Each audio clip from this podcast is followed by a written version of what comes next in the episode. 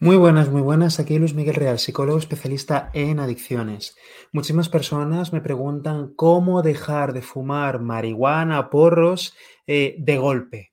Claro, aquí tenemos un problema, ¿no? Porque la mayoría de las personas que intentan dejar la marihuana lo intentan de golpe o cualquier otra droga, ¿no? sea el tabaco y no siempre funciona, ¿vale? Esto depende del caso. Hay personas que por su nivel de consumo, por lo que estén haciendo tal, les puede venir mejor eh, intentar dejar de fumar poco a poco, por ejemplo, si están fumando solamente tabaco, en muchos casos, si han intentado dejarlo de golpe y el síndrome de abstinencia, el mono, les ha abrumado, ¿vale? Les ha causado demasiada ansiedad y no han sabido cómo gestionarla, es mucho mejor en, esos casos ir dejando de fumar poco a poco para que se vayan acostumbrando a enfrentarse al síndrome de abstinencia, al mono, y cuando peguen el salto al cero, eh, que dejen de fumar completamente, pues no les dé un síndrome de abstinencia tan fuerte. Ahora, cuando hablamos de alcohol, eh, cocaína o marihuana, la cosa no es tan simple, porque el tabaco no altera la percepción de la realidad. No tanto, ¿vale? Como el resto de sustancias, mínimamente, ¿vale? Mínimamente. Uh, los efectos psicoactivos del tabaco son muchísimo menores si los comparamos con el alcohol o la marihuana. La gente cuando fuma lo que quiere es colocarse, la gente cuando bebe alcohol lo que quiere es emborracharse, ¿vale? Quiere cambiar su percepción, quiere sentirse de una determinada manera. Eh, entonces, tú, si empiezas, si, vamos a imaginarnos que estás fumando varios porros al día, ¿vale? De media, y te haces un plan para intentar dejar los porros poco a poco, que vas a ir reduciendo poquito a poquito. Se puede hacer, es posible, pero es muy, muy, muy difícil si no vas acompañado.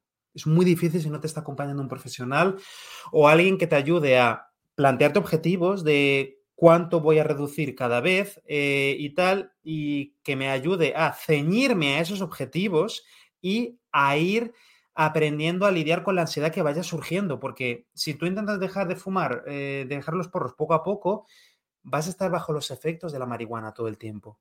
Ese es el problema de las personas que están fumando varios al día y quieren reducir. Si te tomas el primer porro del día, eso ya va a alterar tu percepción, va a alterar tu capacidad de toma de decisiones y va a hacer que te sea mucho más difícil aguantarte las ganas de fumar el siguiente y el siguiente y el siguiente, de la misma manera que ocurre con el alcohol, ¿no? Entonces, hay muy pocos casos realmente en los que ah, dejar la marihuana poco a poco va a ser recomendable. Ahora bien, dejar los porros de golpe eh, suele ser más efectivo en muchos casos, pero también tiene sus problemas, también tiene sus dificultades, ¿vale?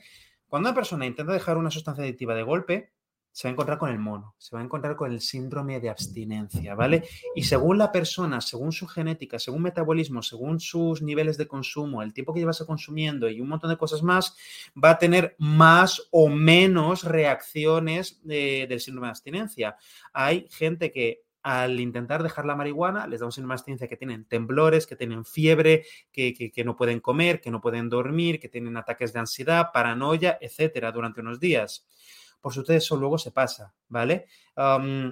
lo importante cuando intentes dejar de fumar de golpe es que te pongas una fecha, ¿vale? No suelo recomendar a la gente que lo deje de un día para otro, así de ya, ya estoy motivado, lo dejo mañana, tal, etcétera. Que, joder, en algunos casos funciona muy bien, pero si has tenido un consumo muy alto, tienes que reconocer que un poco de dificultad va a tener, sobre todo si ya has intentado dejar de fumar de golpe en el pasado y no te ha funcionado porque ha llegado un momento en que te sentiste eh, superado, abrumado por las ganas de fumar y los síntomas físicos y la ansiedad y todo, y que no podías contigo y terminaste volviendo a fumar. Igual no deberías seguir el mismo método, igual no deberías simplemente decir, venga, hoy me siento motivado, lo dejo. Ponte fecha aprovecha el momento en que estés motivado o motivada para ponerte fecha próxima, no te dejes demasiados días de margen, no te dejes más de una semana de margen igual y tómate esos días para mentalizarte. Mentalizarte, eh, ir haciendo balance sobre tus razones para querer dejar los porros, sobre lo bien que te vas a sentir cuando lo dejes, para ir preparándote también mentalmente para eh, los síntomas de síndrome de abstinencia, para que no te pille desprevenido. Y cuando llegue ese día, antes de dejarlo de golpe, pues tienes que asegurarte de que te hayas cortado la mayoría de vías de, recaída, básicamente. La marihuana es la sustancia legal más accesible de todas, entonces cortar su disponibilidad a tu alrededor no es fácil. ¿Vale? Eh, pero puedes empezar por cosas súper básicas como borrarte del móvil todos los números y contactos de personas que te hayan vendido en el pasado para que así, al menos en un momento de debilidad, no lo tengas tan fácil para llamarlas, al menos, a ver, si en cierto momento tú decides que quieres consumir, que quieres tener una recaída, eh, no tardas ni 10 minutos en encontrar a alguien que te dé marihuana, ¿vale? Porque es súper fácil de encontrar. Pero al menos si te has bloqueado los números que tenías en el teléfono, tu primer impulso va a ser coger el móvil e ir a buscar a Juanito el camello, tal, no sé cuánto, y ver, hostia, lo he borrado, tal, y entonces luego volver en ti de, uff, ¿qué estoy haciendo con mi vida, tal? Si me prometí que iba a dejarlo, tal, y, y, ahora encima tengo que escribirle a alguien para que me dé el número eh, del tío este, o que me digan a quién le puedo comprar, o no sé cuánto, y ya, ¿ves? Ya son muchos más pasos los que tienes que hacer para recaer, en vez de ir a lo que tú, lo que ya era cómodo para ti, ¿vale? Entonces, esas son las cosas que mejor suelen funcionar, ¿vale? Limitarte la accesibilidad en la medida de lo posible.